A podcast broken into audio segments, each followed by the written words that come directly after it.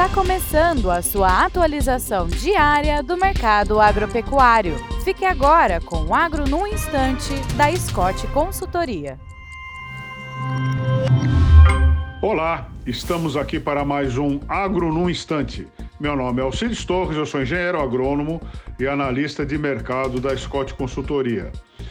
Vamos apresentar o desempenho da exportação de carne bovina no primeiro semestre de 2023, comparando com o primeiro semestre de 2022. E como foram as exportações? As exportações foram bem, né? Nós exportamos aí é, 882 uh, 1.067 toneladas de carne bovina, carne bovina in natura, e esse volume é 4,9% menor que no mesmo período de 2022. E em 2022 nós exportamos 928,08 mil toneladas de carne bovina. Portanto, o desempenho caiu aí perto de 5%.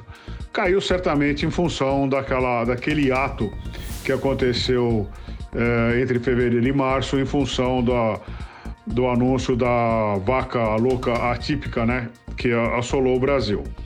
Quanto ao faturamento, no primeiro semestre desse ano nós faturamos 4,35 bilhões de dólares, né?